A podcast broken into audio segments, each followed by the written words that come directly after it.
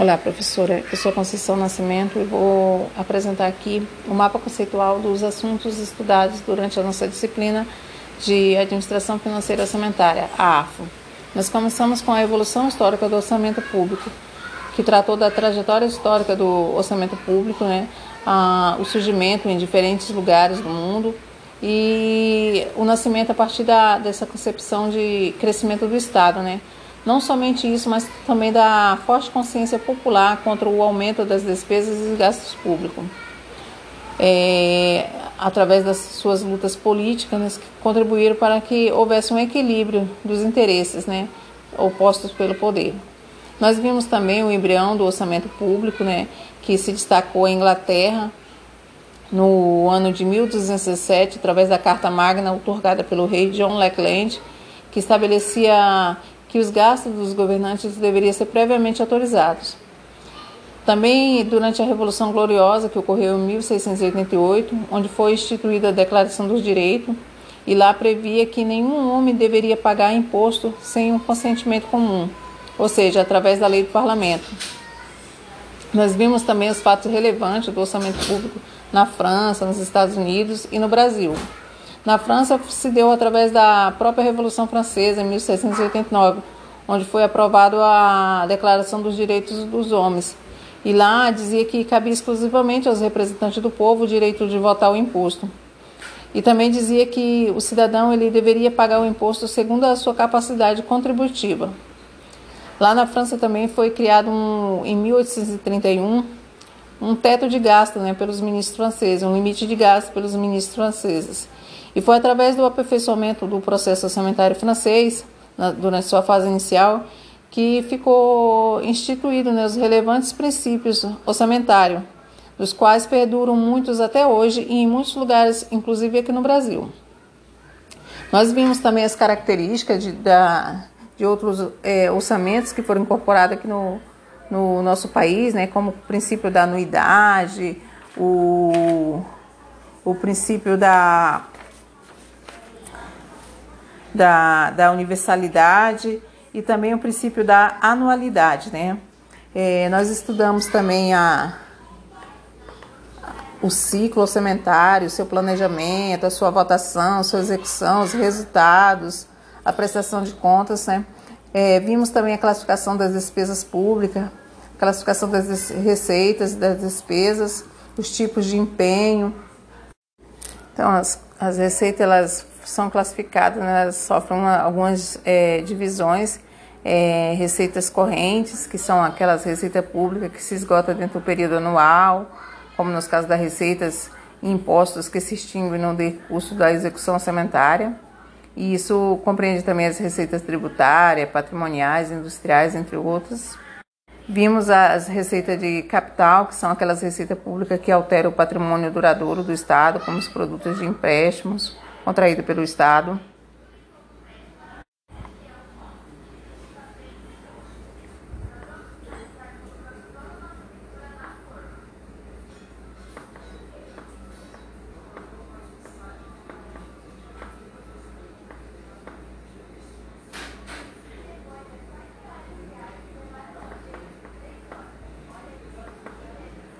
Vimos a, a sua classificação quanto à sua origem, né, a classificação do nós vimos também a respeito dos tipos de empenho que eles são divididos em ordinário, é, por estimativa e global.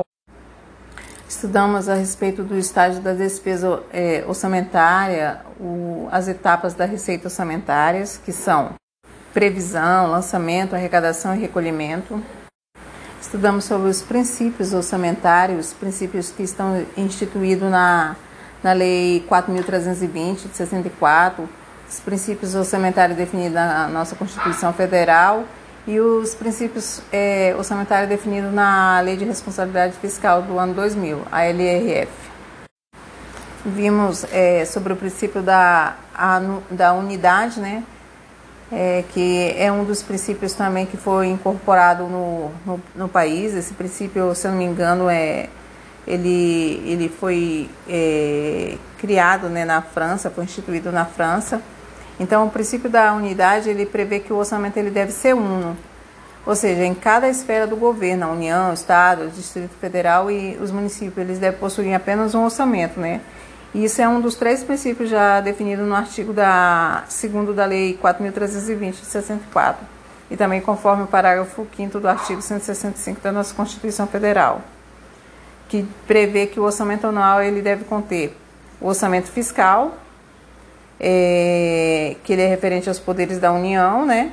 O, o, orçamento de investimento, que é das empresas em que a União, é, direto ou indiretamente, detém a maioria do capital social, e o orçamento da Seguridade Social, que ele abrange todas as entidades e órgãos que são vinculados à administração direta ou indireta, bem como as fundações e os institutos mantidos pelo poder público.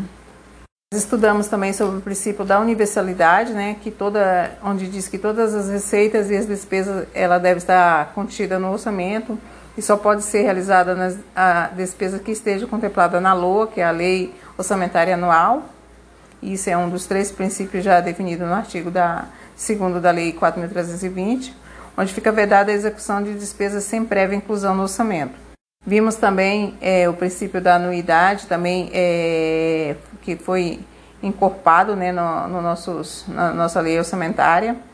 E ele também é conhecido como o princípio da temporalidade.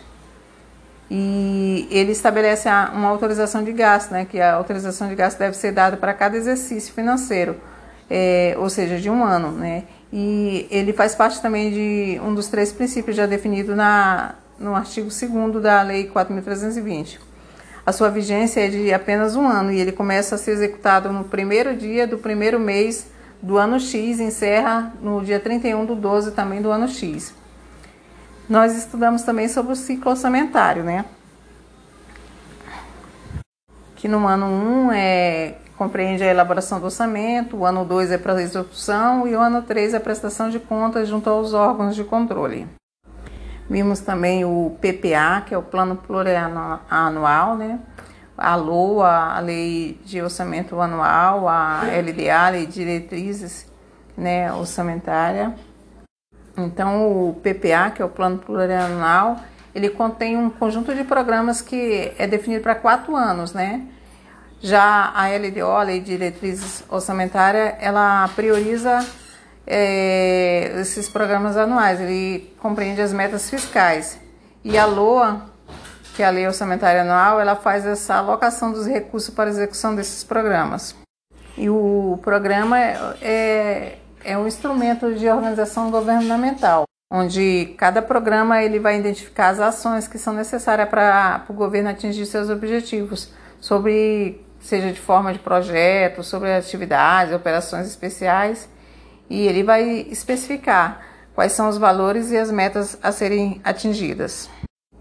Nós vemos também os tipos de controle de orçamento público, os conceitos é, do controle interno, conceito de, da importância da auditoria interna, importância do controle externo, as funções básicas do controle externo e quem está obrigado a prestar contas.